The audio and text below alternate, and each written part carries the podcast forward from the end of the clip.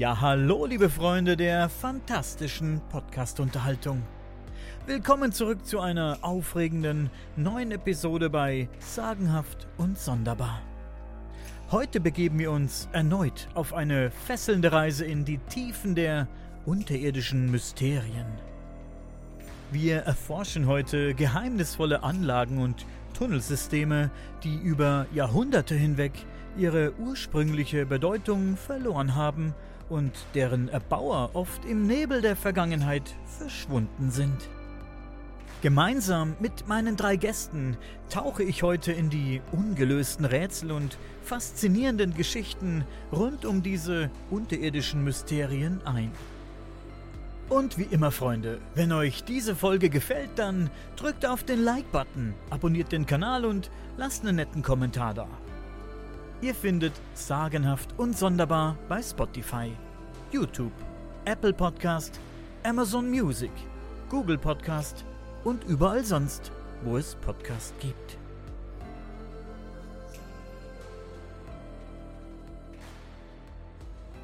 Inspiriert durch die Folge, die Werner und ich vor knapp zwei Jahren aufgenommen haben, habe ich mich dazu entschieden, das Thema hier nochmal aufzurollen.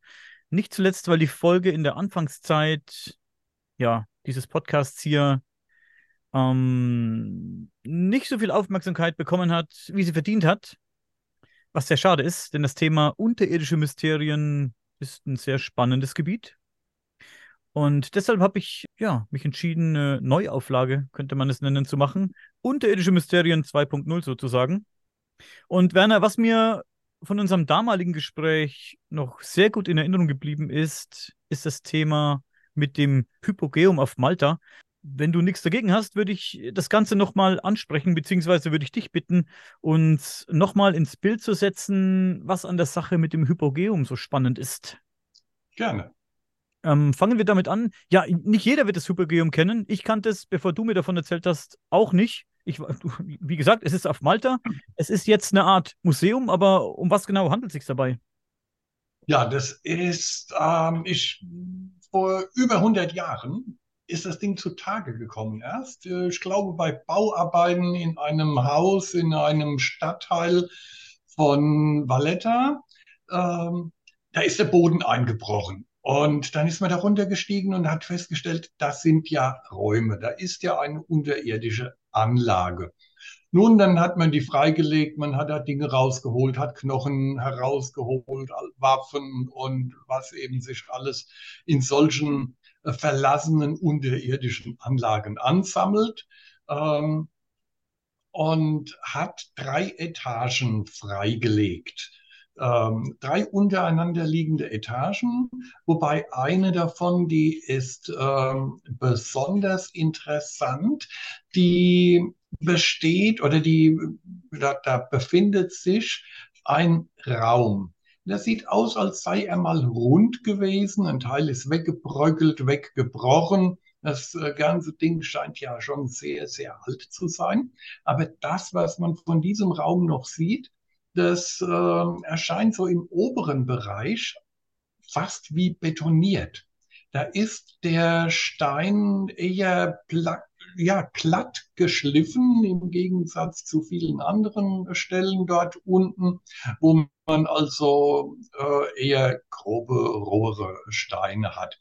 Dieses Ding, das ist mir äh, aufgefallen. Ich sagte, das sieht ja aus, vor allem weil es so rund ist äh, und äh, so in Abschnitte eingeteilt. Das sieht aus wie so eine Zentrale eine verlassene Zentrale von irgendwas, wo irgendwann mal Leuten, Leute saßen und haben von da aus irgendetwas gesteuert. Das war so eine Assoziation, äh, so eine spontane. Habe ich im Buch auch abgebildet und dann später auch, hat mir mal ein Grafiker eine tolle Zeichnung dazu gemacht, ähm, weil er auch sagte, ja, das kann er sich sehr gut vorstellen. Aber gut, nun zurück zu dem Platz Hypogeum. Das war dann als Museum zugänglich. Es gibt da auch so eine Art ähm, Flüstergalerie. Das heißt, es gibt da eine Etage oder einen Bereich, wenn man da ganz leise spricht, kann man das also sehr weit in, dem, äh, im anderen, äh, in den anderen Bereichen hören. Ich war damals, äh, glaube in den 1990er Jahren dort und ähm, konnte auch das noch so besichtigen, wie es dann nach der Freilegung ähm, Jahre oder Jahrzehnte lang äh, stand. Und dann ist Folgendes passiert, gerade während ich an dem Buch Unterirdische Mysterien schrieb, hörte ich, äh, das sind Bauarbeiten und das Hypogeum wird restauriert und ähm, dann habe ich mich da ein wenig drum gekümmert. Man hat wenig gehört dazu. Ähm, ich habe dann hingeschrieben, die Altertümerverwaltung, da gab es also auch zunächst mal keine Antwort. Und äh, dann habe ich gehört, man hätte eine vierte Etage entdeckt während dieser Bauarbeiten. Also das Ding, das ginge noch tiefer, als es ursprünglich war oder als es aufgefunden wurde. Das fand ich also auch sehr interessant im Zusammenhang mit äh, alten Berichten, dass unter Malta, unter Valletta und darüber hinaus unter ganz Malta, dass es da ganz weitläufige unterirdische Gänge und Anlagen gibt, in denen sogar mal eine ganze Schulklasse verschwunden sein soll. Daraufhin seien viele Zugänge verschlossen worden. Und ich spreche jetzt nicht nur von den äh, unterirdischen mal, Straßen unter Valletta, über die früher die Müllentsorgung äh, vorgenommen wurde. Also das war damals schon eine Großstadt mit einem ausgeklügelten System im Mittelalter. Äh, man hat den Müll da irgendwo runtergekippt und da unten haben den Leute weggebracht. Also dann morgens abgeholt. Und aber äh, ich spreche jetzt von Anlagen, die darüber hinaus viel, viel weiter gehen und ich hatte auch ein Foto damals ähm, in einer alten Zeitschrift. Ich glaube, eine ganz alte Geo war es. Da war im Zusammenhang mit so einem Bericht ein Foto abgebildet, wo da unten sogar Autos oder eine Bahn fuhren. Das war also ganz spannend. Ähm, und da stand, in diesem Bericht stand es auch mit der Schulklasse. Also dachte ich, gut, also ein Hypogeum, das erscheint mir plausibel, dass das noch tiefer geht. Äh, man weiß ja auch nicht, wie alt diese Anlage und diese Anlagen sind, wie bei vielen diesen unterirdischen Gängen. Ähm, ich habe dann weiter versucht zu recherchieren, denn da ist mir eine ganz, ähm, ja, eine, eine witzige Geschichte passiert. Ich sitze hier abends im Büro ähm, und schrieb an dem Buch. Da dachte ich, Mensch, irgendwie müsstest du doch da mal jemand fragen. Ähm, hatte schon versucht, auf Malta Leute zu erreichen, habe also nichts äh, in Erfahrung bringen können. Da, da, und da dachte ich, ich habe doch noch das Prospekt von dem Hypogeum, das alte, von der Besichtigung. Da ist eine Telefonnummer drauf. Rufst du einfach mal an. Dann habe ich also das Telefon genommen und habe diese Nummer gewählt. Und plötzlich da geht jemand dran. Da meldet sich jemand, der da unten war, obwohl das ganze Ding eine Baustelle war und es war abends irgendwann zwischen neun und halb zehn. Ähm, also die Baustelle sollte eigentlich geschlossen gewesen sein. Ähm, ich vermute, das war so eine Art Nachtwächter, der dafür zu sorgen hatte, dass niemand da unten irgendetwas, äh, dass da niemand reingeht und nachts irgendetwas äh, macht, beschädigt oder auch erkundet. Und dann fragte ich ihn, ähm, ob das denn stimmt, dass man bei den Bauarbeiten eine vierte Etage entdeckt hat, unter den drei vorhandenen. Da war seine Gegenfrage, äh, wo ich mich gerade befinde, ob ich vorbeikommen könne. Ich saß natürlich dummerweise hier in Deutschland in meinem Büro, war damals auch noch nicht äh, als Verleger und äh, Autor selbstständig. Ich hatte also keine Chance, mich mit dem Mann zu treffen. Ich denke, da hätte ich vielleicht mehr zu sehen bekommen. Ähm, und ähm, die Chance ist vorbei. Und ja, das Seltsame ist, soweit mir bekannt ist, hat das Hypogeum jetzt nur noch zwei Etagen. Das heißt, man kann nicht mehr in die untere, in die dritte hinunter. Ähm, die Wege sind auch ziemlich reguliert, also man kann nicht mehr wie wir damals, wir sind da rumgelaufen und konnten das schön angucken. Das sind jetzt Geländer und Stege. Ähm, natürlich auch aus Gründen der Sicherheit auch für die Anlage, dass das äh, nicht durch die vielen Leute, die da durchlaufen, beschädigt wird. Ähm, aber da hat sich halt wohl vieles verändert. das Rätsel ist noch immer nicht gelöst, wie das Rätsel der ganzen unterirdischen Gänge und Anlage unter Malta überhaupt. Da gibt es, gäbe es ja noch ganz viel auch zu erzählen. Das ist äh, wahnsinnig interessant. Du hast vorhin erzählt, dass Funde rausgeschafft wurden. Weißt du etwas über die Funde und weißt du oder weiß man, wie die Funde überhaupt dorthin gelangt sind? oder wo sie in diesen unterirdischen Tunneln platziert waren? Also aus dem Hypogeum auf jeden Fall. Da hat man äh, Knochen geholt. Da waren also menschliche Knochen.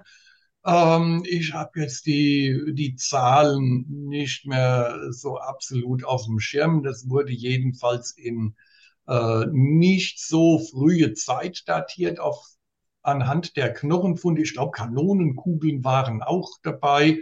Ähm, wie gesagt, es war ein Sammelsurium, aber anhand der Knochenfunde hat man damals das Hypogeum kurzerhand als Begräbnisstätte deklariert. Und ähm, wenn man das aber, wenn man das sieht, wenn man da drin war, ich gehe davon aus, das hatte eine andere Funktion, eine andere Bedeutung. Vielleicht hat man auch tatsächlich bis ins Mittelalter ähm, es als Begräbnisstätte genutzt. Ähm, das ist gut möglich, denn die Knochen waren ja da.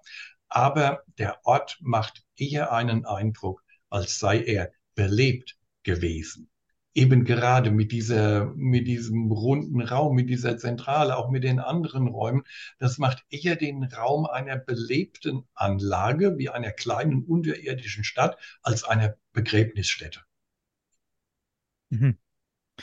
Und diese, diese Knochen, weiß man über die Knochen irgendwas? Du sagst, ja, man sagt, vielleicht war es eine Begräbnisstätte, aber weiß man das über die Anordnung der Knochen, also wie man sie vorgefunden hat, durcheinander oder wirklich ja, ordentlich aufgebaut? Da weiß man nichts. Da ist, nein. Okay. Da ist, habe ich auch damals nichts drüber gefunden. Hm. Ähm, Elli oder Octavian, wollt ihr noch äh, zu dem Thema was sagen? Ja. Hm, also wenn ich mir das so angucke, ich habe ja ähm, dieser Flüsterraum, der ist auch sehr interessant irgendwie. Äh, ich hatte auch mal gehört, dass es da irgendwie möglich sein soll, dass egal an welcher Ecke man steht, äh, man alles gut verstehen kann, Genau. wenn das, wenn das äh, darauf zutrifft. Und ähm, ja, vielleicht äh, standen da mal irgendwelche Figuren herum. So, aber die sind wahrscheinlich jetzt nicht mehr da. Also, Ja. das ist so das, was mir so als erstes, wenn ich das sehe, da mit diesen Nischen in den Sinn kommen würde. Also von der Optik, wenn man sich das anguckt, da gehe ich mit.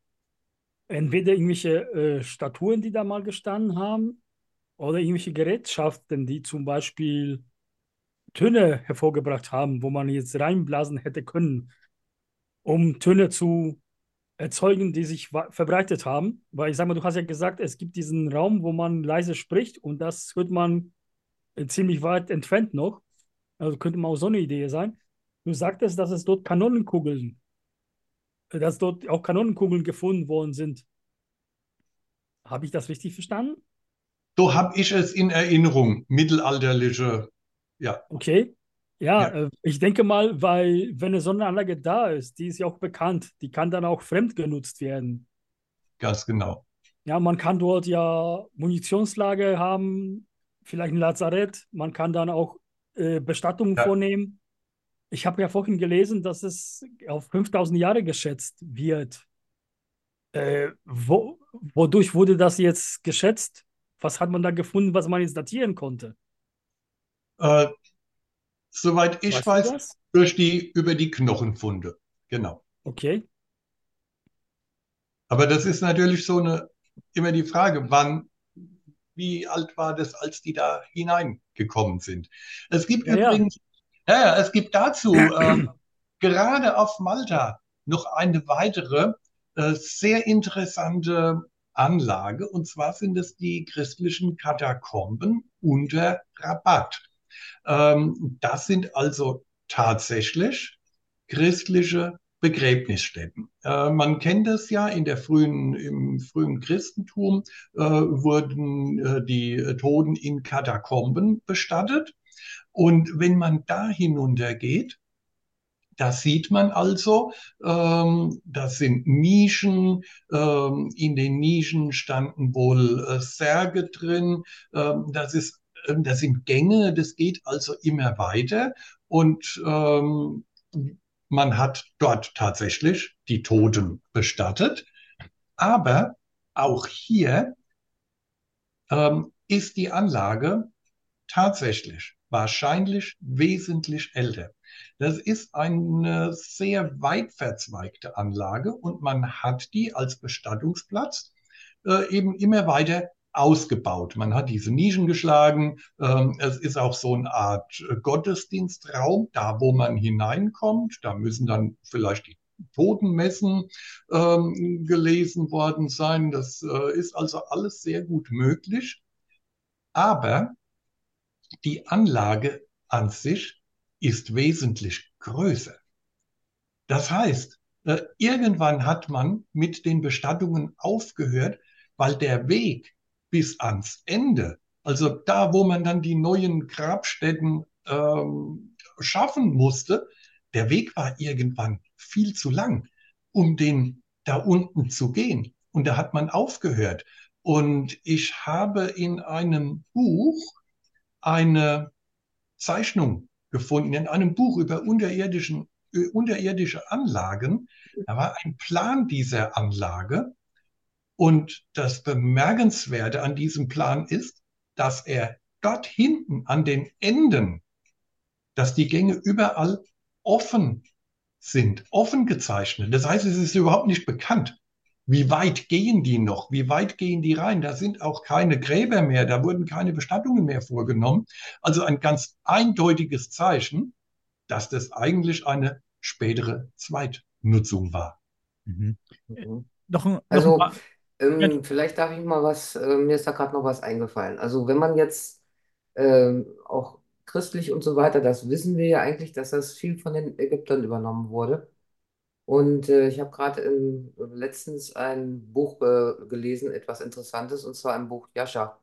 Die haben früher ihre Toten, äh, es ist jetzt ein bisschen makaber, ne? Es ist so eine Anleitung, wie, wie baue ich mir sozusagen einen, Elohim. Ähm, man muss denjenigen töten, ist klar. Dann Salz auf den Kopf, Öl auf den Kopf und dann wird eine, äh, statt der Zunge eine goldene Zunge dort eingelegt. Solche Mumien hat man ja auch viel gefunden in Ägypten. Ähm, ja, dann muss ein Licht angezündet werden und dann muss man sich vor denjenigen mit gesenktem Kopf stellen und kann ihn alles fragen. Ähm, wenn jetzt ein Raum da ist, in dem sozusagen Flüstertöne gehört werden können, möglicherweise war der für so etwas gedacht, hm. für eine Befragung von Toten. Das ist interessant. Ich möchte auf den Raum auch noch mal kurz zu sprechen kommen, Werner. Ähm, vielleicht weißt du da was. Wie kann ich mir das vorstellen jetzt? Ich habe davon, ich habe das weder gehört noch gesehen, diesen Flüsterraum oder Flüsterkammer, wie, wie ihr es genannt habt. Hm, versuch mir das mal bildlich zu erklären. Wie kann ich mir das vorstellen? Wo, wo stehe ich da? Und wie werden die, kann ich mir das vorstellen, wie bei zum Beispiel Gunnar Hippmeyers Resonanzkammern, die er da ähm, erforscht? Ist es, ist es so mit so, es sind bei, bei den Resonanzkammern, äh, stehst du in, in einer großen Kammer, jetzt mal einfach erklärt, von der aus viele, ja, in Stein geschlagene Röhrensysteme, nenne ich es jetzt einfach mal nach, was weiß ich, Punkt X gehen. Und wenn du da sprichst, wird das halt hin und her transportiert, der Schall sozusagen durch diese, durch dieses Röhrensystem. Ist es das, ist es das auch so in der Art oder ist das ganz anders jetzt? Das ist in der Art. Und jetzt, wo du es sagst, als ich damals dort war, wusste ich natürlich und viele andere auch noch nichts von Gunnar Hübmeier und von den Resonanzkammern. Aber jetzt, wo du das erwähnst und den Vergleich ziehst, das ist ähnlich, ja. Mhm. Das Du ist, stehst, ja. Entschuldige, ja, ja, Fab- Fabrik fort, Entschuldigung. Ja, es gibt ja auch äh, in neueren und neuzeitlichen Bauwerken diese Flüstergalerien. Das kennst du äh, vielleicht auch. Ähm, äh, wo ist es, glaube ich, in der St. Paul's Cathedral, glaube ich, gibt es so eine. Ähm, da, wenn man da auf der Galerie, da ist es wirklich eine Galerie. Und wenn du da an einem, an einer Stelle leise etwas sagst, dann hörst du das rundum auf der kompletten Galerie. Und das ist ein, das ist einfach auch natürlich durch Resonanz, durch, äh, durch ähm, Schallbrechung. Ähm, das ist eine ganz ausgeklügelte Architektur und da hat man das durch Schallbrechung gemacht.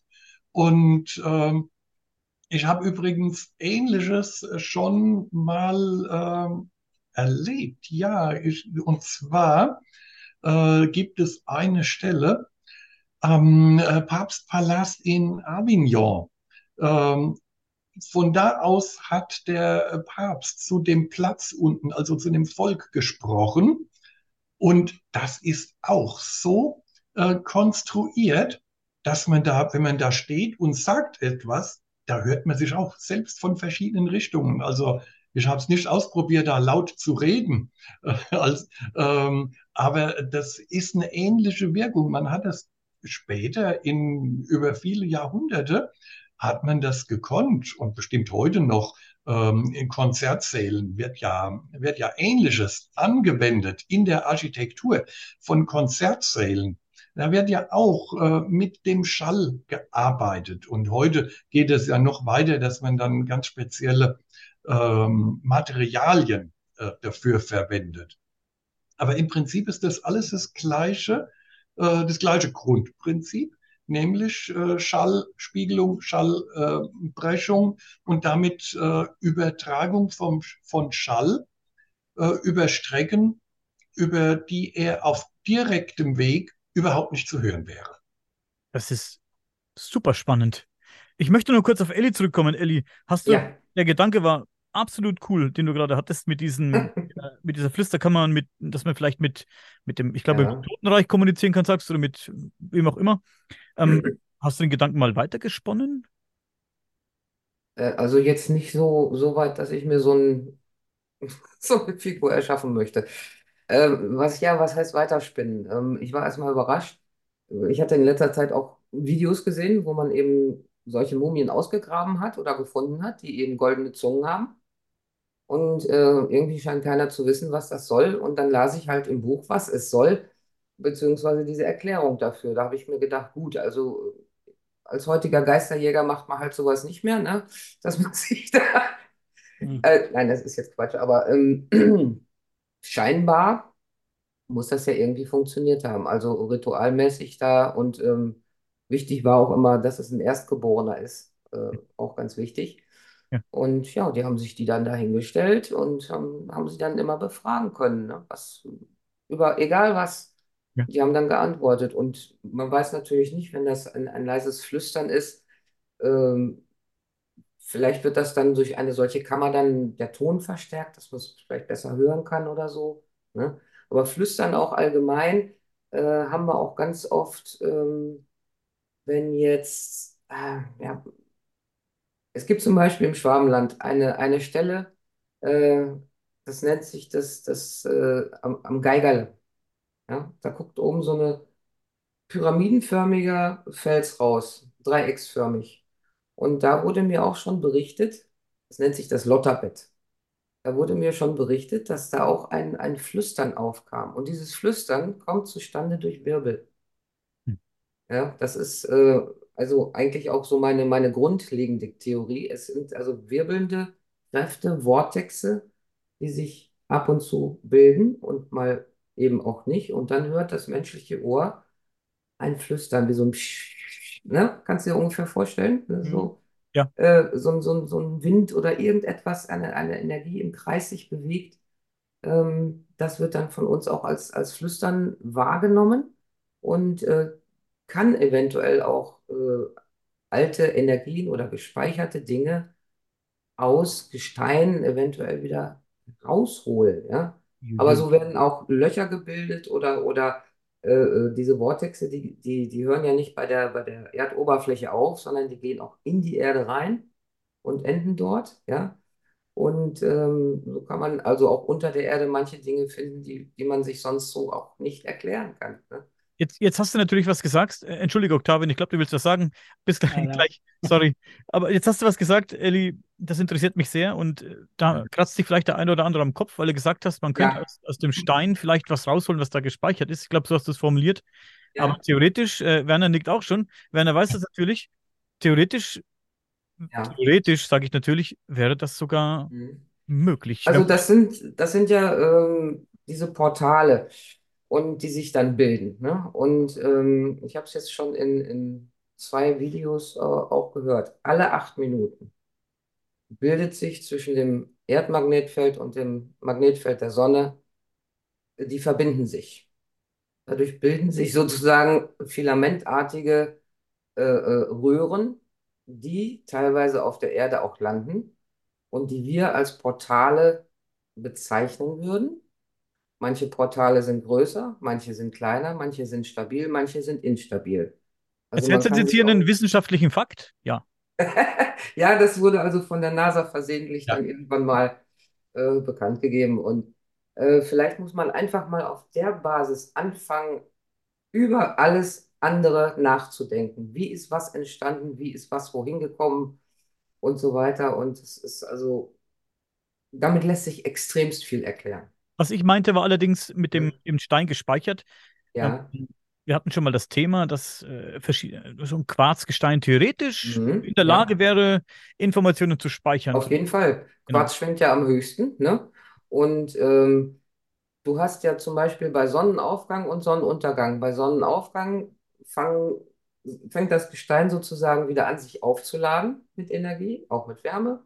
Ne? Und bei Sonnenuntergang gibt es wieder ab. Und das war auch den, den alten Kulturen schon bekannt. Ja, natürlich. fließen Energien. Und deswegen kann man vielleicht auch in dem Moment äh, Informationen aus Steinen wieder rausholen. Wenn wir zum Beispiel mal an das Wort Menhir denken, ne? Und das einfach mal vielleicht aus der alten Sprache heraus, Menhir, Mensch hier, ja, dann haben die wahrscheinlich an den, an den Stellen den Stein hingesetzt, wo sich jemand da rein implementiert hat. Das haben sie ja mit Dolmen wohl auch gemacht, ne? Dass sich da, äh, äh, sagen wir mal, berühmtere Persönlichkeiten irgendeines Stammes sozusagen ähm, dahin begeben haben, im Tod da rein begeben haben und dann sozusagen, da gehen dann heute Leute hin ja, und befragen diese Steine. Das, äh, weil die genau wissen, die geben dann auch hin und wieder mal Informationen ab. Ja, interessante Gedanken. Bisschen verwegen, aber sehr interessant. Aber Octavian, ich habe, glaube ich, habe die ein bisschen Ja, ich, ich, habe zwei Sachen. Ich habe zuerst gedacht äh, an dieses Flüstern, so an eine Art Orakel, das man befragen hätte können. Ja? Man kennt die Orakel von Delphi und sowas. Äh, man spricht, man spricht oben und von unten kommt irgendwo eine Stimme, die sich dann verteilt. Also ist schon mal eine super Sache. Klingt mystisch und man kann das gut verkaufen. Äh, das andere zu dem, was Elli sagte, äh, ich muss mich jetzt outen, ich habe irgendwann Metaphysik studiert. Und dann hast du im Mhm. Grunde auch die Theorie, dass alles am Schwingen ist. Und wenn man sich in Schwingung versetzt und die richtige Schwingung erwischt, die gerade in dem Moment um dich drum ist, kannst du irgendwo dich Ja. versetzen, wo du es gar nicht denkst, dass es Ja, funktioniert. ja, richtig. Ja, weil du musst halt die richtige Welle erwischen. Man Genau. sagt auch so Und, in ähm, Umgangssprache, ne, man ist auf einer Welle. Und wenn man sich das jetzt Mhm. weiter vorstellt, die alten Schamanen, die sich in Trance versetzt haben, die auf einmal Kontakt zu irgendwelchen äh, Göttern äh, anhatten, die haben sich auch so lange in Trance versetzt, bis sie irgendeine Schwingung erwischt haben, Ja, die sie weiter zu irgendwie, also jetzt durch ein Portal, sage ich mal, weitergeleitet hatte. richtig. Du musst Ja. nur halt die richtige Schwingung erwischen. Ja, und das, äh, das genau. Ich glaube, dass wir auch alle Biomarker haben, ne? Also wenn wir jetzt mal von zum Beispiel 411-Fällen ausgehen, ne? Ähm, ich könnte mir vorstellen, es gibt zwei Begebenheiten. Eine Begebenheit ist die, dass du aus Versehen dort hineingerätst äh, und dann weg bist. Und das, das andere ist halt äh, eine geplante Geschichte, sagen wir es mal so. Du redest von den, von den Missing 411-Fällen jetzt, Ja, ja. ja, ja, klar. Ja. Weil die ja auch durch, wahrscheinlich, also laut, laut meiner Meinung, äh, passiert das auch durch diese Vortexe. Hm. Port- Portalgeschichten. Ähm, noch an Werner noch, bevor ich es vergesse, ähm, Ja. noch zwei, drei Sachen. Ähm, erstmal, ja, zu diesen Flüsterkammern. Weil wir es über die Resonanzkammern hatten, da kommt mir jetzt noch der Gedanke, würde ich in dieser Flüsterkammer, wie in der Resonanzkammer zum Beispiel, Gunnar Hippmeier experimentiert da oft äh, ziemlich cool. Grüße gehen raus übrigens an Gunnar.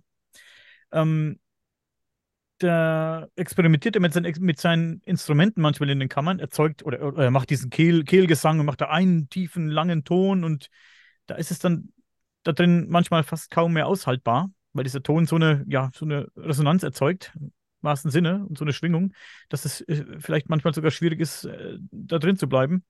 Und ist das denn so in dieser, in dieser Kammer, von der ihr sprecht oder von der du sprichst, da wäre das darin auch möglich? Würde man jetzt einen was weiß ich, tiefen oder hohen Ton erzeugen, dass der sich dann selbst so verstärkt, dass es ähm, stark schwingt? Das ist eine gute Frage. Wir haben das damals nicht probiert. Wir waren damals auch überhaupt noch nicht, äh, sagen wir, mit, mit den Forschungen beschäftigt, wie wir das heute machen. Ähm, das ist aber eine gute, ein guter Ansatz auch. Wir haben das vor etwa hm, acht Wochen in einer Kapelle versucht. Das waren eigentlich die ersten Versuche von uns in dieser Art, ähm, dass wir versucht haben, eine Frequenz zu erzeugen, die sich darin äh, selbst verstärkt und äh, quasi hochschaukelt. Ähm, wir haben auch festgestellt mit verschiedenen Frequenzen, dass das also ganz unterschiedlich auf den Menschen wirkt. Das war also unsere ähm, Intuition dabei. Und ähm, wir haben nicht die Frequenz gefunden äh, in diesem Raum, bei der, bei der sich das hoch ja, verstärkt. Aber wir haben da weitere Ansätze. Wir werden da auch weiter jetzt experimentieren. Zumal wir jetzt auch von äh, Gunnar Hittmeier wissen. Und ähm, ich glaube, Axel hat auch mit ihm Kontakt schon aufgenommen, unser Kollege, äh, dass wir da ein bisschen Hand in Hand arbeiten. Ja, Gunnar ist ein Fuchs. Ich mag den Gunnar wirklich sehr. Er ist Ja. wirklich sehr clever und macht eine geile Forschung. Ähm, Ja. noch was, bevor es zu weit wegrutscht. Entschuldige Leute, bevor es zu weit wegrutscht. Und äh, du hast darüber gesprochen, dass, dass dieses Hypogeum ja auch gilt als Begräbnisstätte. Man, man hat äh, Knochen gefunden zum einen, das wollte ich vorhin schon sagen. Ist jetzt gar, gar nicht mehr so wichtig, aber du hast gesagt, weil Octavian gefragt hat, man hat es auf ungefähr 5000 Jahre datiert anhand dieser Knochenfunde eben. Aber wie du ja schon selbst schon teilweise gesagt hast, die kann ja, die können ja jederzeit da rein, also das ist Ja. auch ein bisschen verwegen zu sagen, es ist 5000 Jahre alt, weil da die Knochen so lange da drin liegen. Die können ja, das Ding kann ja trotzdem schon, was weiß ich, 20.000 Jahre älter sein. Kann, sag ich. Also muss nicht, kann natürlich. Ne? Das ist jetzt nur, sind jetzt nur so meine Gedanken dazu. Und genau, als Begräbnisstätte. Ich stelle mir vor, wenn man jetzt, hm, wie, wie ähm, be begräbt, in Anführungszeichen, man Leute innerhalb dieser, dieser Gänge oder ja, dieser Gewölbe, wie auch immer man es nennen will, wie, wie bestattet man die Menschen dort? Werden die einfach irgendwo hingelegt oder werden die wirklich begraben oder werden die in, den- in den Sarg gelegt und dort, dort abgelegt? Das ist jetzt die Frage. Wenn du, wenn du dort unten, das ist ja auch eine, eine Frage ähm, der, der Luftfeuchtigkeit, der Temperaturen, das meine ich jetzt damit. Es, wenn, wenn irgendwo 20 tote Menschen liegen, dann wird das in diesen Gängen, wie groß sie auch immer sind, wenn die nicht gut belüftet sind, furchtbar riechen irgendwann. Es entstehen Gase, gefährliche Gase im Zweifel. Und das ist jetzt die Frage. Gibt diese unterirdische Struktur es überhaupt her, dass man sagt, es ist eine Begräbnisstätte? Wie gesagt, anhand der, der Luftfeuchtigkeit und, und äh, der Durchlüftung so eine, so eine Leiche zersetzt sich ja und, und je nach den Begebenheiten besser oder schlechter. Also, das meine ich damit. Gibt es diese, ja. geben es diese Tunnel überhaupt her, dass man da Menschen bestattet? Ich habe noch eine Frage, bevor du antwortest, Werner. Ja. Äh, ist bekannt, wie viele Eingänge es da gibt, oder gibt es nur einen Eingang und, kein, und keine Ausgänge in dem Sinne? Du gehst rein und läufst irgendwie zum Ende und, und dann ist es zu Ende? Oder gibt es irgendwo noch einen Ausgang? Genau, also zu, ja, zuerst zu der Frage ganz genau. Also das ist wirklich so, man geht da von oben hinein. Ähm, das Haus, äh, wo damals äh, dran irgendwelche Bauarbeiten gemacht wurden und äh, man hat zufällig dieses Hypogeum entdeckt das ist also heute noch im Grunde das gleiche Haus oder das gleiche Grundstück, nur inzwischen bildet das Haus den Eingang. Da oben ist ein kleines Museum und da ist die Kasse, da geht man also rein und dann geht man heute durch eine, äh, über eine Treppe nach unten. Oder zumindest war das so, als wir dort waren. Das ist mit Sicherheit heute auch noch so. Äh, einen weiteren Ein- oder Ausgang äh, sage ich mal, gibt es nicht oder ist nicht bekannt. Die Frage war ja aufgetaucht, als diese vierte Etage plötzlich ins Spiel kam, die man angeblich entdeckt hätte, äh, ob die in weitere Räume geht, ob die übergeht in diese anderen Gänge, die dann vielleicht irgendwo anders in Valletta herauskommen oder auch äh, außerhalb. Ähm, das ist nicht bekannt, weil offenbar also entweder nie aufgeklärt worden oder nie öffentlich gemacht worden. Äh, ist irgendwas von Luftschächten bekannt? So ähm, in äh, äh, Gruben oder in Bunkeranlagen, wo du auch kilometerweit unten laufen kannst und von Zeit zu Zeit hast du einen Lüftungsschacht, damit die Anlage belüftet wird. Genau, das ist ja aus Bunkern und so weiter bekannt und sogar aus mittelalterlichen äh, unterirdischen Anlagen. Die hatten ja auch eine Entlüftung, äh, ja. äh, wenn es lange Gänge waren. Ähm, da hat man das auch schon bedacht. Äh, dort das Hypogeum an sich, da sind mir keine bekannt, weil das ja auch eben nur drei übereinander liegende Etagen waren. Die waren dann oder die sind seit der Wiederentdeckung im Prinzip von oben belüftet. Ja. ja? Äh, und äh, wie das sich in den weiteren Gängen unter Malta verhält, das kann ich also nicht sagen, denn wie gesagt, da wurde, da gibt es also ganz wenig oder keine offiziellen Informationen drüber, gerade über diese Gänge, in denen die wohl bis zu irgendeiner Zeit, ich glaube so bis in die 1940er Jahre, da müssen die ähm, frei begehbar gewesen sein. Und da musste es auch geschehen sein mit dieser Schulklasse, ähm, die da wirklich zur Besichtigung runtergegangen ist, die da einen Ausflug gemacht haben und dann nie mehr wiederkamen. Und ähm, worauf man dann die Gänge wohl nach und nach verschlossen hat. Aber ob es damals Belüftungen gab, ich kann es mir gut vorstellen, dass es die gab, denn das war die Gänge an sich, das war eine ausgeklügelte, ähm, ein ausgeklügeltes System. Ich habe gerade gelesen, dass es in der untersten Ebene, also der dritten, sage ich mal, äh, Überreste von 7000 Menschen gefunden worden sind. Sind sie nur unten gefunden worden oder auch auf Ebene 1 und 2? Weißt du das? Oder wirklich nur auf der untersten Ebene? Ich kenne auch nur diese Aussage, dass die auf der untersten Ebene gefunden wurden. Ähm, aber da sind wir jetzt schon äh, bei Daniels Frage eigentlich. Wie wurden die überhaupt bestattet? Und das ist eben der große Unterschied zwischen dem Hypogeum und den Katakomben von Rabat. Denn in Rabat kann man das nachvollziehen. Da hat man äh, vor allem Nischen in die Wände geschlagen. Man hat die da platziert und ich gehe davon aus, dass dort auch die, ähm, dass es dort unten im Fels eben relativ trocken war, dass die ähm, Toten da auch quasi mumifiziert, ausgetrocknet sind. Ich kann mir auch vorstellen, dass das in dem ganzen ähm, Gestein da unten ähnlich ist, dass also die Voraussetzungen ähm, im Hypogeum ähnliche waren, aber die Architektur und äh, die Struktur des Ganzen, die ist eine völlig andere. Und wie diese Knochen da unten vorgefunden wurden, ähm, ich meine sogar gelesen zu haben, die seien wie einfach unten abgelegt, was du ja auch vorhin angesprochen hast. Äh, die seien einfach da unten abgelegt worden. Und da ist eben die Frage, war das, waren das wirklich Begräbnisse oder kamen die aus ganz anderen Gründen da äh, hinunter? Ähm, wir wissen nicht, was da vor 7000 Jahren vor sich gegangen ist, was da passiert ist. Wir können, wir können es also nur ahnen, vermuten und anhand von Indizien äh, versuchen, uns ein Bild davon zu machen. Ich frage mich jetzt gerade, wenn es wirklich Etage 1 ist oder Ebene 1, 2 und 3, warum mache ich die Begräbnisstätte in der untersten Ebene? Und mir die ganze Mühe zu machen, die nochmal zu bauen. Ich könnte doch jetzt sagen, okay, diese Flüsterkammer, ich weiß nicht, welche Ebene sie ist, wenn ich das so als, als äh, Messeraum abtue, dann könnte ich die Be Beerdigung oder die Begräbnisse gleich dahinter machen und dann in der, in der Fläche gehen und nicht in der Tiefe gehen was ja viel einfacher ist. Ja.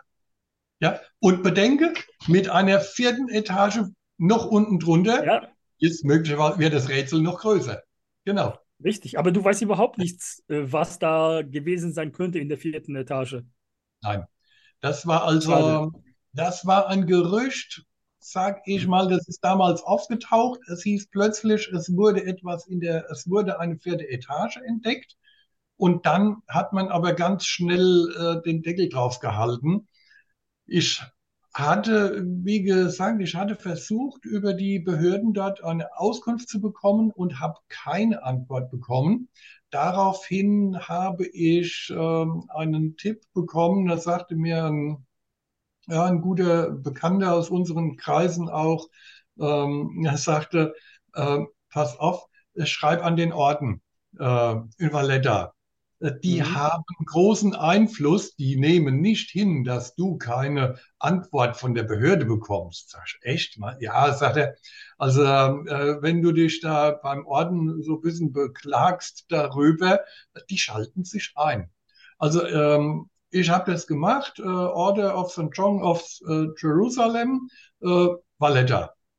Ich habe den Brief abgeschickt. Es hat, ähm, ich weiß nicht wie lange, ich glaube noch keine vier Wochen gedauert hatte ich Antwort von der Altertümerverwaltung von Malta, äh, haben auf meinen Brief Bezug genommen, der ihnen übergeben wurde, haben aber nur lapidar äh, geantwortet, äh, es gibt keine vierte Ebene.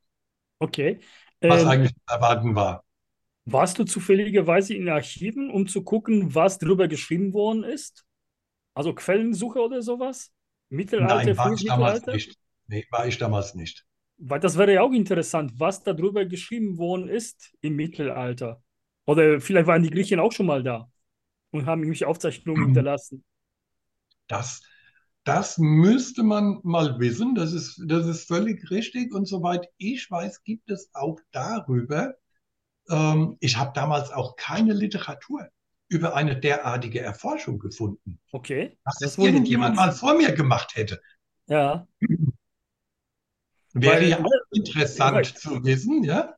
Weil ich denke mal, wenn sowas da ist, dann hat es irgendjemand vorher auch schon mal entdeckt. Ob es per ja. Zufall oder nicht per Zufall ist. Der Mensch ist ja neugierig. Ja. Normalerweise. Deswegen wäre es schon interessant, was die Alten darüber berichtet haben. Hm? Zu, vom Hören sagen, dann wurde sie mal aufgezeichnet. Das wäre spannend. Weil ja. vielleicht man eigentlich das eine oder andere schon mal klären. Weiß man eigentlich, ob die Ebenen gleich groß sind oder sind sie auch eventuell äh, stufenförmig? Ähm, die eine größer und die andere vielleicht ein bisschen kleiner oder so. Weißt du, wie ich meine? So kegelförmig? Ja, ja, oder? ja, ich, ich weiß schon, soweit ich es in Erinnerung habe, sind sie nicht gleich groß. Aha, gut, das ist Das ist nicht wie so ein, Mehr- nein, es ist nicht mhm. wie, wie so ein mehrstöckiges Haus, ja, wo es, Mhm. ja, wo so drei Etagen sind, die sich im Prinzip im Grundrissen in der Größe Ja, entsprechen. okay. Mhm. Ähm, Das ist dort nicht der Fall, weil sie auch unterschiedlich gestaltet sind eben. Ja. Einmal äh, mit den Gängen, da kann ich mich erinnern an, an die, an so verschiedene, ja, wie Räume, wo man da ähm, hineinkam und dann weiter nach unten. Es war auch nicht sehr groß. Und dann eben das Auffälligste, dieser Raum, äh, der auch immer wieder abgebildet ist, ähm, dieser runde, dieser Mhm. runde Raum. Ja, gut, das passt bei mir ins Bild. Ja, das, der Raum sieht ja so aus wie die Resonanzkammern. Von, Ja. von Gunnar. Hm? Äh, Ja. Aber die Idee von Eli finde ich nicht schlecht. Nur mich würde dann interessieren, wenn wir schon so weit sind, äh, wie der Aufbau ist. Ist die größte Ebene unten oder ist sie oben? Also verjüngt sich es nach oben oder nach unten? Wäre ja auch noch interessant.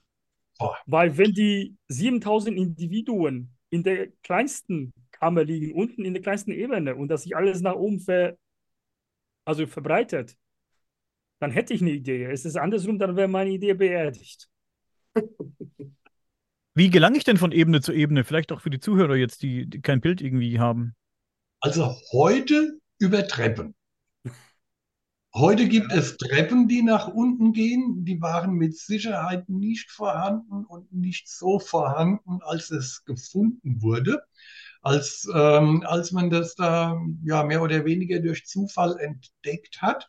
Ähm, man musste das auch wirklich damals, als man entdeckt hat, da ist ein Hohlraum und da fing man an, den frei zu schaufeln. Und man musste da eine Menge Schutt hinausschaffen.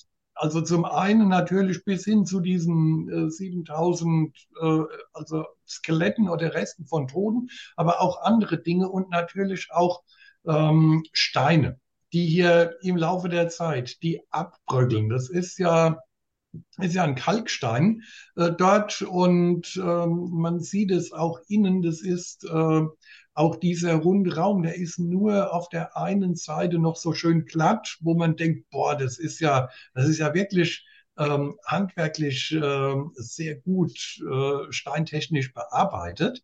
Ähm, aber die andere Seite, da bricht es weg, da ist es weggebröckelt, das muss man also alles erstmal hinausschaffen und ähm, ist damals wohl unten nach dem dritten Raum oder im dritten Raum vermeintlich auf ein Ende gestoßen. Und ich weiß auch, ich denke mir auch, dass erst bei den Restaurierungsarbeiten in den 90er Jahren, äh, dass man dann erst auf die weitere Etage überhaupt gestoßen ist, weil man vielleicht bemerkt hat, oh, äh, da ist noch lockerer Schutt, den könnte man entfernen oder den muss man entfernen äh, im Zuge der Arbeiten. Ähm, wie gesagt, offiziell gibt es darüber ja überhaupt keine Aussage. Und ähm, wie gesagt, ich habe auch damals über, das ist ja schon so lange her, ähm, habe mich dann in der Zwischenzeit auch um viele andere Dinge gekümmert, das Hypogeum etwas aus den Augen verloren, weil ich nie mehr auf Malta war. Ich würde gerne jetzt es mal sehen in den Zustand, in den Sie es jetzt auch verbracht haben. Äh, denn das muss ja ganz anders sein als, ähm, als damals, als ich äh, da drinnen war.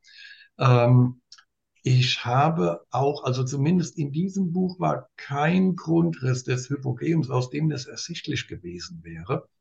Ähm, ob man da heute Vermessungen vorgenommen hat, äh, ob es Grundrisse gibt, da bin ich nicht auf dem neuesten Stand, aus den Gründen, wie gesagt. Mhm. Ich möchte noch kurz auf was eingehen, was Octavian vorhin gesagt hat und du auch äh, irgendwie, Werner. Ihr habt gemeint, dass wenn jetzt die Toten in der unteren Ebene gefunden worden wären, ja, Die also- sind wohl da gefunden. oder Das sind, sind da gefunden worden, ja. Ähm, dann wäre das vielleicht auch zu kompliziert als Begräbnisstätte, weil der Weg einfach beschwerlich ist und weit ist. Aber Ich muss erstmal da hinschlagen im Ja, Stein, natürlich. die Gänge. natürlich, natürlich. Aber die verschiedenen Kulturen auf der, auf der Welt zeigen ja, dass manche Leute wirklich krasse Dinge auf sich nehmen, um ihre Toten zu ehren. Also es, ich finde, ich finde jetzt, dass jemand so etwas tut, herstellt, in den Fels schlägt, wie auch immer, um die Toten irgendwie da zu beerdigen oder zu ehren, wie auch immer, was da passiert ist. Vielleicht in Verbindung mit dieser Flüsterkammer etc. pp. Vielleicht ein echt fetter Ritus, wer weiß. Ähm, so ungewöhnlich finde ich es nicht, dass man einen beschwerlichen Weg und viel, viel äh, schwere Ar- Arbeit auf sich nimmt. Das finde ich jetzt gar nicht so abwegig, ehrlich gesagt. Aber klingt natürlich trotzdem plausibel, dass es. Dann, dann sage ich dir meine Theorie. Wenn diese untere Ebene die kleinste von den dreien ist und da hast du 7000 Individuen gefunden, dann wäre es für mich ein Opferraum. Du hast sie reingeschmissen und sie sind verendet, sage ich mal. Okay. Punkt. Irgendwie reingeschmissen, Göttern geopfert oder was auch immer. Es ist die größte Ebene. Dann könnte ich mitdenken, okay, dann wurde wirklich die Mühe gemacht, um da in Zeremonien die Toten zu, zu äh, beizusetzen. Also bei 7000 kann man sich auf dieser Fläche keine systematische Bestattung vorstellen, okay. so wie das in Rabat eben der Fall war, mehr als 5000 Jahre später äh, natürlich. Aber da äh, gebe ich dir völlig recht, ein, ein Opferraum, das wäre noch das naheliegendste, ähm, auch äh, von ja, von der ganzen, von der ganzen Struktur und weil es eben unten ist. Die Frage wäre auch, wie, ob sie jetzt alle, also die ganzen Skelette, die gefunden wurden, aus der gleichen Zeit stammen. Weil wenn es so wäre, könnte man so jetzt sagen, okay, so, so eine Art wie Pest, da hast du die, die Kranken auch oder die Toten irgendwo verscharrt, damit sie weit weg sind. Aber wie, was, eine Überlegung. Was heißt, für dich, was, heißt für dich aus der, was heißt für dich aus der gleichen Zeit? Sag ich mal, alle sind vor 5000 Jahren dort beigesetzt worden, als Beispiel einfach. Ich, ich meine, ja? Oder innerhalb von 100 Jahren, weil das kannst, kannst du ja durch diese C14-Methode ja abschätzen. Das sind meine sie ich. im Laufe der letzten 5000 Jahre und die letzten wurden vor 100 Jahren dort beigesetzt. Das ist eine ganz andere Geschichte. Das meinte ich, ne? Dass man, ja. Aber, aber geh mal davon aus, ähm, wie gesagt, das war irgendwann um 1900, als das Ding aufgebaut 1902 habe ich gelesen, glaube ich. 1902, gell? Also habe ich richtig noch in Erinnerung. Äh, dann hat man hier gesagt, okay, das sind Knochen von äh, 7000 Menschen. Ähm, man hat irgendwann dann auch C14-Datierungen vorgenommen ähm, und ähm, hat diese Knochen datiert.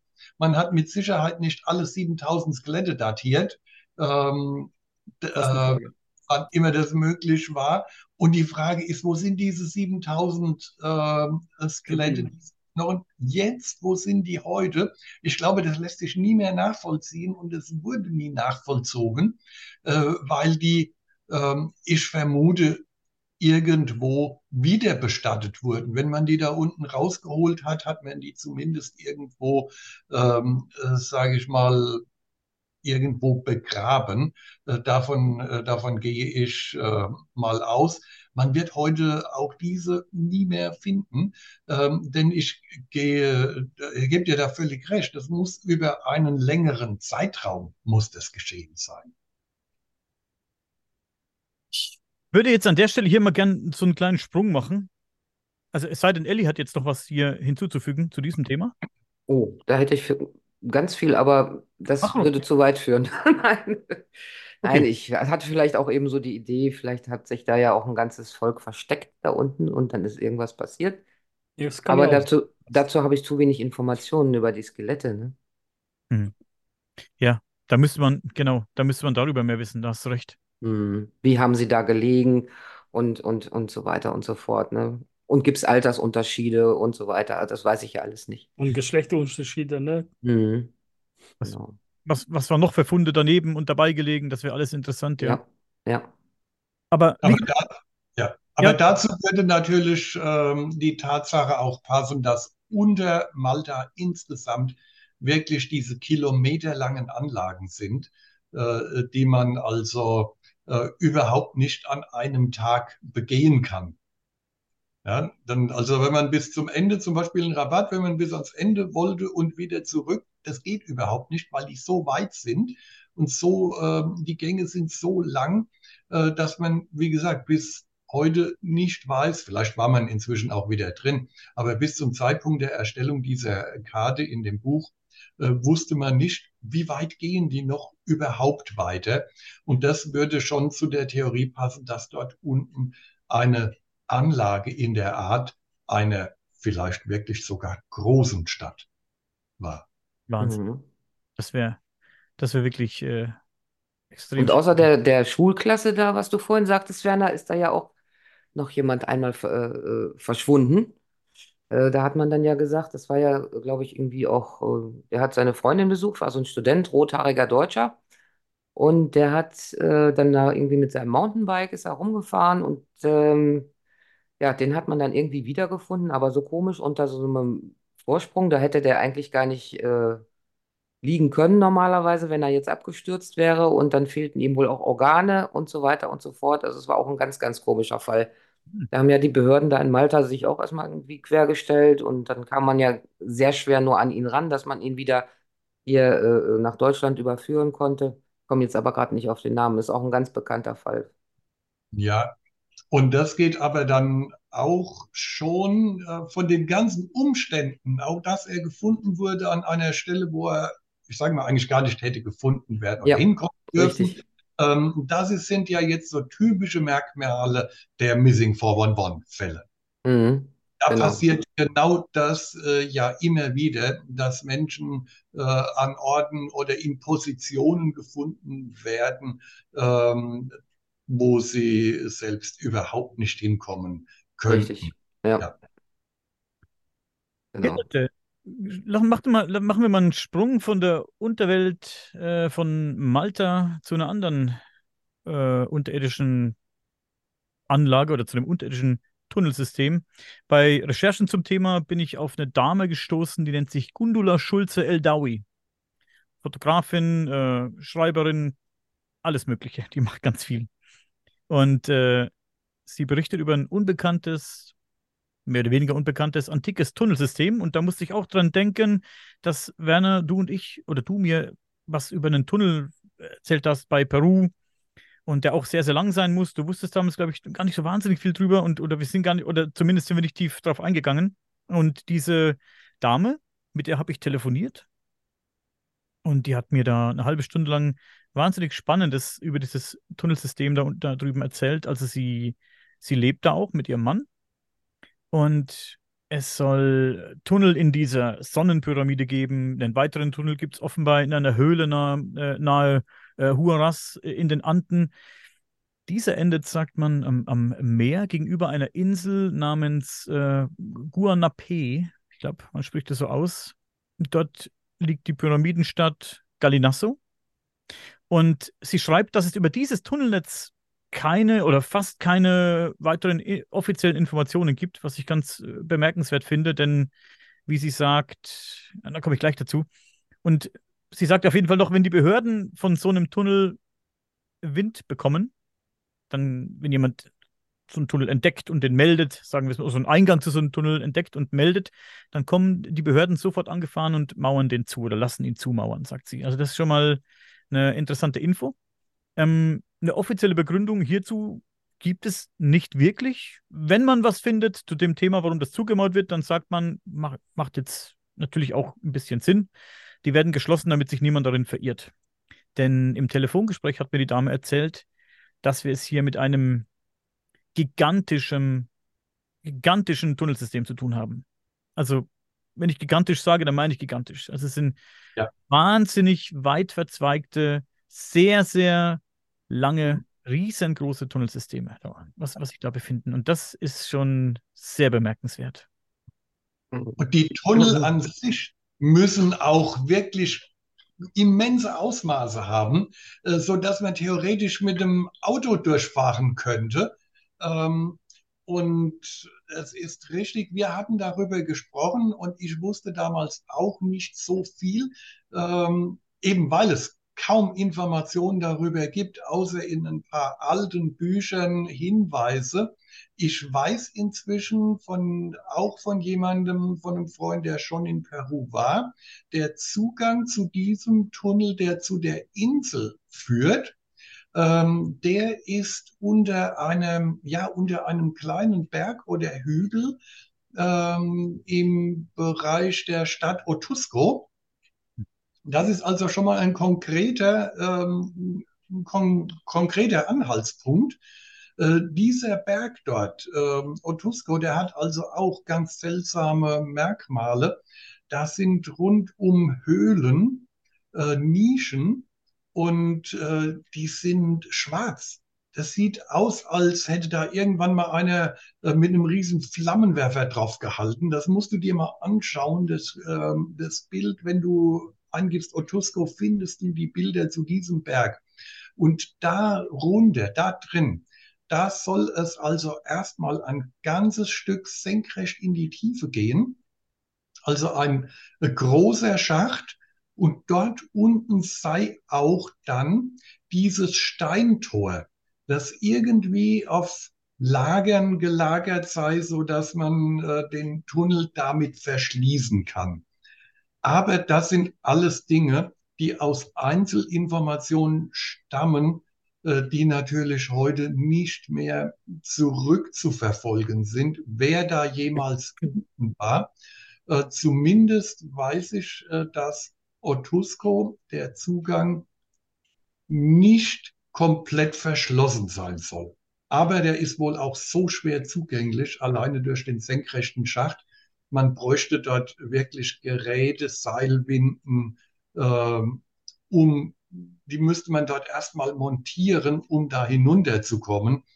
Und äh, das kannst du ja auch nicht, äh, ohne aufzufallen, ohne bemerkt zu werden. Also äh, da haben die das Ding schon im Blick. Sind die Tunnel, äh, weißt du das, ob die Tunnel zufällig, ob die glatte Wände haben?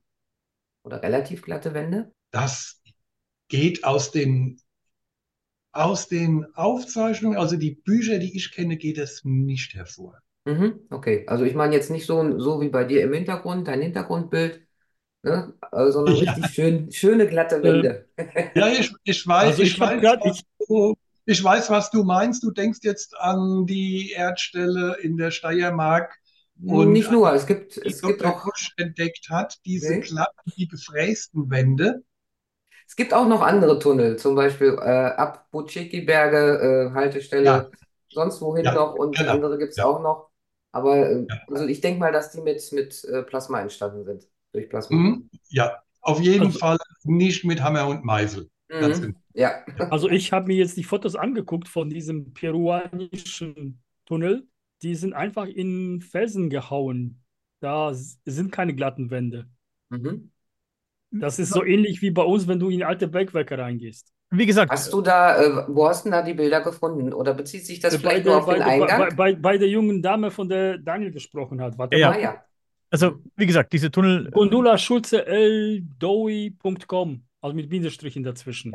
wie gesagt, diese Tunnelsysteme sind äh, wirklich äh, mega riesig. Also das ist jetzt, was Ja, ich, ist jetzt also die Schreibchen, die ziehen sich durch die Anden. Also 20 Jahre haben sie da geforscht. Und du hast die Tunnelsystem, das unbekannt ist und sich durch die Anden zieht. Von Calabacara zum Pazifik, Cusco und dem Amazonas sogar. ja, ja. Es gibt, es gibt Geschichten, die man sich erzählt, die finde ich ganz spannend. Ähm, die Stadt, Das ist das, was bei ihr auf der Homepage steht. Die Stadt Cusco wurde 1533 von den Spaniern eingenommen und geplündert. Dabei haben sie den Tempel Coricancha niedergebrannt, auf dessen Fundamenten dann viel später die Kirche Santo Domingo gebaut wurde. Und die Legende besagt, dass das ganze Gold von diesem prunkvollen Tempel dort unten versteckt liegen soll. Also man erzählt sich, dass die Inka den Schatz vor den Spaniern gerettet äh, und nach dort unten gebracht haben sollen. Legenden nach gibt es dort unten auch riesige Hallen, die man über diese ja, berüchtigten Tunnel eben erreichen kann, über diese Eingänge, die man dann überall findet. Wenn man nur den Weg kennt, natürlich. Ne? Es gibt die Geschichte von zwei jungen Männern, die so einen Eingang gefunden haben, den äh, so einen Tunnel erkunden wollten und sich verirrt haben. Und auf der Suche nach einem Ausgang haben sie Gold gefunden. Die haben dann so ein Stück Gold, äh, das haben sie mitgenommen. Und dieses ja, Stück Gold soll anscheinend auf den legendären Schatz hinweisen, der dort unten irgendwo versteckt liegen soll. Und nachdem die beiden dann eben tagelang da unten herumgeirrt sind, ist leider einer von den beiden gestorben. Und der andere hat glücklicherweise irgendwann einen Ausgang gefunden.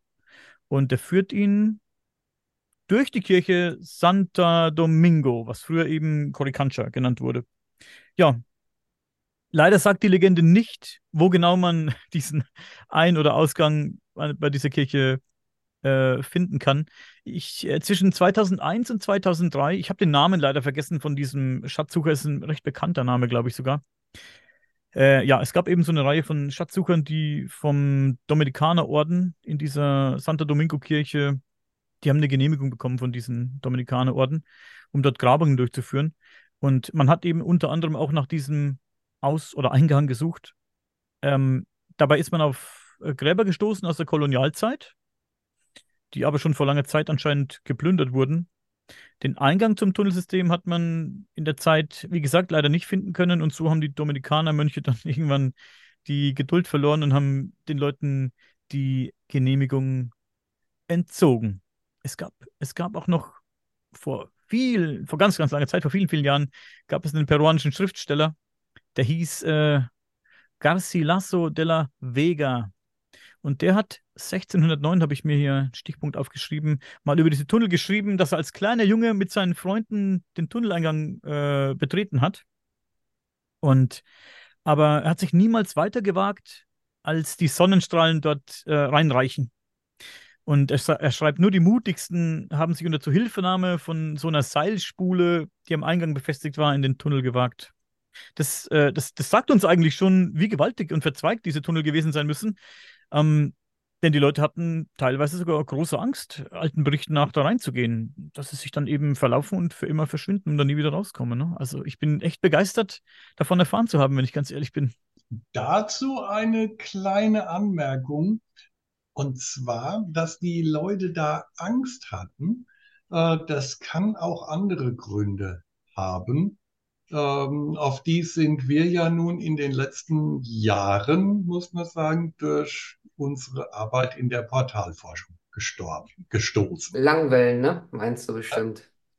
Ähm, nein, äh, ja, wir, wir arbeiten damit, aber es gibt ja diese Berichte, dass ähm, dort unten Leute, die da runtergegangen sind, Monstern begegnet sind. Das haben wir zum Beispiel in, in dieser Geschichte 1500, äh, ich weiß nicht, da in der Gorge de Galamue in Südfrankreich, wo die beiden Mönche hineingestiegen sind. Es erinnerte mich eben so ein bisschen an die Geschichte mit den beiden Jungs, die da den Schatz gesucht haben. Die sind also auch einfach in, das System, in diese Tunnel rein, haben sich offenbar verlaufen, die fanden nicht mehr heraus. Ähm, der, der eine der verstarb wohl, der andere war wahnsinnig, als er herauskam. Die erzählen von Monstern. Es gibt diese Geschichte, wo wir ja auch waren in Burg Huska. Ähm, da gibt es ja auch dieses riesige Loch, dieses Tor zur Hölle, wo heute die Burg draufsteht. Und die Menschen hatten immer Angst davor, zumindest in geschichtlich belegten Zeiten, also äh, bis ins Mittelalter, soweit es Belege gibt, hatten die Menschen Angst davor.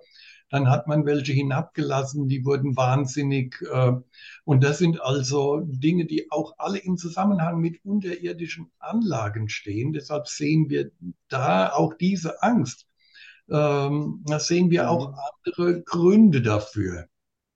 Aber, wenn, wenn du dich wirklich wenn Ja, du dich in so einem System befindest, ne, da können ja zum Beispiel Schwingungen herrschen, die du nicht hörst. Und wenn das ganz tiefe Schwingungen sind, dann können die auch deinen ganzen Körper, inklusive Gehirn natürlich beeinflussen. Und was dann dabei rauskommt in deinem Kopf, was du dann siehst, das weiß kein Mensch, ne? Ganz genau. Und tiefe Schwingungen machen Angst, ja. Ja. Bis hin zu Stellen und zu Orten in diesen Tunneln auch oder auch darüber, ähm, die also energetische Eigenschaften haben, die sie zu einem Portal werden lassen können. Aber das ist ja nun ganz Ganz anderes Thema. Heute gehen wir ja nur in die Untergründe. Aber wir haben ja schon drüber gesprochen, Daniel, über die, über die Portale, über unsere Forschung der, der letzten Jahre und über diese und über unsere Erkenntnisse, dass eben dafür auch bestimmte Energien erforderlich sind, unserer Meinung nach oder nach unseren Erkenntnissen und dass die eben auch unter der Erde häufig zu finden oder zu nutzen sind. Ähm, siehe auch hier wieder Erdstelle oder äh, die, äh, die, ja, die Gänge, Höhlen, was auch immer es ist im Salztal in Südfrankreich. Äh, also auch hier geht es überall unter die Erde in diesem Zusammenhang. Ja, ich ich habe noch ein paar Berichte gefunden, ein paar alte Berichte, die ein bisschen was bestätigen, was du vorhin gesagt hast. Und zwar, dass Leute, die da hineingehen, manchmal auch, wenn sie rauskommen, wie du sagst, wahnsinnig sind und ähm, ja. oder wurden in diesen innerhalb dieser Tunnel, weil sie vor irgendetwas Angst haben oder warum auch immer. Ja, es gibt wie ich schon gesagt habe, gerade noch mehr Berichte oder äh, vielmehr sind es vielleicht Legenden, könnte man sagen, die besagen, dass Menschen hinein, aber nie wieder herausgekommen sind. Das zum einen. Oder dass die Menschen hineingingen, tatsächlich Gold gefunden haben, mit dem Gold in den Händen es herausschafften aus dem Tunnel oder aus irgendwo halt rauskam, aus irgendeinem Ausgang. Und ähm, dann sind diese Leute den Legenden nach aber innerhalb weniger Tage verstorben. Auch teilweise wahnsinnig geworden, verrückt geworden, irgendwie wirre Dinge erzählt, von irgendwelchen komischen Dingen erzählt, die sie gehört oder gesehen haben. Das kann natürlich auch gut, wie Ellie schon sagt, mit Schwingung mhm. zu tun haben. Alles wilde Spekulation jetzt, Leute. Sehr wild. sehr wild, ja, sehr verrückt. Aber man kann ja mal wirklich drüber nachdenken. Guck mal, ja. wenn, wenn es tatsächlich so ist, dass Vortexe bis in die Erde reingehen, ja, so, dann haben wir alle, jeder Mensch hat Magnetiten im Kopf, ja. Und was macht ein Magnet, wenn er in einen elektromagnetischen Wirbel, den er vielleicht gar nicht, ne, kommt völlig durcheinander, wird schwindelig und hat vielleicht auch irgendwelche Wahnvorstellungen. Also ich denke mal schon, dass das damit zusammenhängt. Und wir dürfen ja. eben immer nicht nur bis zur Erdoberfläche denken. Das ist ganz wichtig. Ganz genau, ja. Es sind ja auch nicht nur Legenden jetzt und, und nicht nur wilde Spekulationen jetzt. Es gibt, es gibt ja natürlich Experimente mit Tönen, mit Waffen, die durch, durch Schallwellen mhm. eben Leute zu irgendwas bewegen sollen oder Leute verletzen sollen, wie auch immer. Ich habe jetzt, äh, jetzt gar nicht so weit eintauchen, denn, denn da würde ich wahrscheinlich jetzt Blödsinn erzählen. Aber es gibt auf jeden Fall natürlich in der Neuzeit auch Experimente damit, das ist ja völlig klar. Und dass, dass Töne und Schwingungen auf einen wirken, das weiß man natürlich. Man weiß ja selbst, wie Musik auf einen wirkt oder wie, wenn du jetzt, hey, wenn du, ich habe selbst Gitarre gespielt eine ganze Zeit oder Werner ist auch ein Musiker, Werner spielt auch ein, ein Instrument. Ähm, wenn du da sitzt mit der Gitarre zum Beispiel und du spielst irgendwie einen tiefen Ton an und der, der schwingt schön lange. Ich habe zum Beispiel früher Mundharmonika gespielt. Ich hatte auch eine große Bassmundharmonika. Das ist ein Riesenteil, Leute, das ist wirklich riesengroß. Und wenn du da reinbläst, das hört sich an wie ein Nebelhorn, wenn du den tiefsten Ton irgendwie, äh, Ton, den tiefsten Ton irgendwie anspielst. Und da vibriert der ganze Körper. Wenn du da reinbläst, ein- und ausatmest durch so eine Mundharmonika zum Beispiel jetzt, dann, dann, das geht durch und durch. Da spürst du im ganzen Körper und du fühlst dich gut. Das ist, macht dir ein gutes Gefühl. Ne? Also, das äh, kann ich mir gut vorstellen, gerade in so einem Tunnelsystem, das weit verzweigt ist und irgendwie vielleicht auch für diesen Zweck vielleicht angelegt ist. Wer weiß, wenn wir über die Resonanzkammern reden. Ja. Dann kann ich mir gut vorstellen, wenn da ein Ton entsteht, unabsichtlich oder mit Absicht, kann total äh, jetzt ein bisschen rumspinnen. Vielleicht gibt es auch ähm, Gänge in die eventuelle, weil wir vorhin darüber geredet haben, dass vielleicht auch sich Leute versteckt haben da unten oder Zufluchtsort äh, erschaffen haben, um sich vor eventuellen Feinden zu verstecken, wo immer die auch herkommen. Kann man ja auch drüber spekulieren, warum man unter die Erde sich verkriechen muss, so weit und so tief. Vielleicht wurden noch extra Gänge angelegt, um potenzielle Feinde da reinzulocken und die in solchen Gängen wahnsinnig zu machen, wer weiß, ne? Oder, oder Grabräuber, oder, oder, ne? Dass dann extra Gänge mh, hm, einfach so angelegt wurden, dass sie einfacher zu finden sind, die, die Eingänge. Und die Eingänge, die zu wichtigen Dingen führen, zu wertvollen Dingen vielleicht führen oder zu Dingen, die keiner sehen darf, aus einem anderen Grund, vielleicht ja, Begräbnisstätten, die sind eben komplizierter ja, zu finden. Wilde Spekulation, wie gesagt, sehr verwegen und vermessen, aber ich finde das ganz interessant, darüber nachzudenken. Man kann über vieles mal nachdenken. Guck mal, ich komme noch mal ganz kurz zurück auf Frequenzen. Windräder, ne? unsere stromerzeugenden Windräder, wusch, wusch, ne? Das wird übertragen über den Mast auf die Erde. Und es gibt viele Leute, die dann da in der Gegend wohnen, die das nicht abkönnen. Denen wird auch schlecht und übel. Mhm. Und äh, das geht da bis dahin, dass sie dort wegziehen müssen, weil sie es einfach nicht aushalten. Die sind gefährlich, ja. Tja. Ich meine, ich habe irgendwann eine Sendung gesehen über die Trompeten von Jericho. Da wurde hm. versucht nachzuweisen, ob es machbar ist, wenn man jetzt in diese Teile geblasen hatte und Töne erzeugt hatte, die Mauern zu Einstoß bringen könnte. Teilweise hat es funktioniert. Also mhm. das geht. Stellt euch mal einfach von Bass in, beim Konzert. Ja, aber guck mal, beim, bei, den, bei, der, bei Jericho steht zumindest im, im Buch Jascha drin, dass die mit diesen Trompeten um die Stadt herum noch gelaufen sind und mhm. das mehrfach. Also im Kreis immer drumherum. Ja. Haben wir auch wieder eine kreisende, wirbelnde Bewegung, mehr oder weniger. Hm. Aber das ist auch das Prinzip, äh, an dem äh, ja die Forschung im militärischen Bereich arbeitet. Was du vorhin erwähntest, ähm, Waffen, die Nutzung, die Nutzung dieser Effekte für Waffen. Mhm. Ja, dass die, diese Dinge funktionieren, das ist völlig klar. Also, dass man das dann vielleicht im großen Stil äh, anhand in Form einer Waffe umsetzen kann, das ist überhaupt nicht ausgeschlossen. Man kann ja auch ein Glas zersingen, wenn man möchte, ne? Also ein Glas Ja. zum Springen bringen mit Natürlich. seiner Stimme. Wenn man den Ton trifft, ja. Ja, ja, den Ton trifft, das ja. funktioniert. Das funktioniert, ja. Und wie gesagt, wenn man das mit großem Stil umsetzt und äh, vielleicht es auf das Gehirn oder auf das Herz eines Menschen oder was auch immer abzielt, keine Ahnung, wie das funktionieren könnte. Ich habe da keine Ahnung. Aber dass es funktionieren könnte, kann ich mir schon gut vorstellen. Ja, ja, ja. Natürlich. Sehr interessant. Sehr interessante Gedanken heute, Leute. Und ich würde sagen, an dieser Stelle machen wir Schluss und heben uns vielleicht noch ein bisschen Spekulation und vielleicht auch Fakten für das nächste Mal auf. Ich finde, das ist ein spannendes Thema, über das man noch lange und viel reden kann. Ähm, Oh ja. vielleicht noch zu den, zu den äh, ähm, Tunnel in Malta. Sind die, hm, ist es, ist es vielleicht vergleichbar mit dem einen oder anderen Erdstall, von dem du, über den du Kenntnis hast? Oder ist das jetzt, jetzt auch komplett verschieden äh, zu den Erdstellen? Gut, es gibt natürlich auch unterschiedlich große Erdställe. Ja, es gibt ja auch diese ähm, ja, Schratzellöcher, ähm, wie sie ja eigentlich heißen. Ähm, die haben nur diese schmalen Einlässe, diese Schlupfe.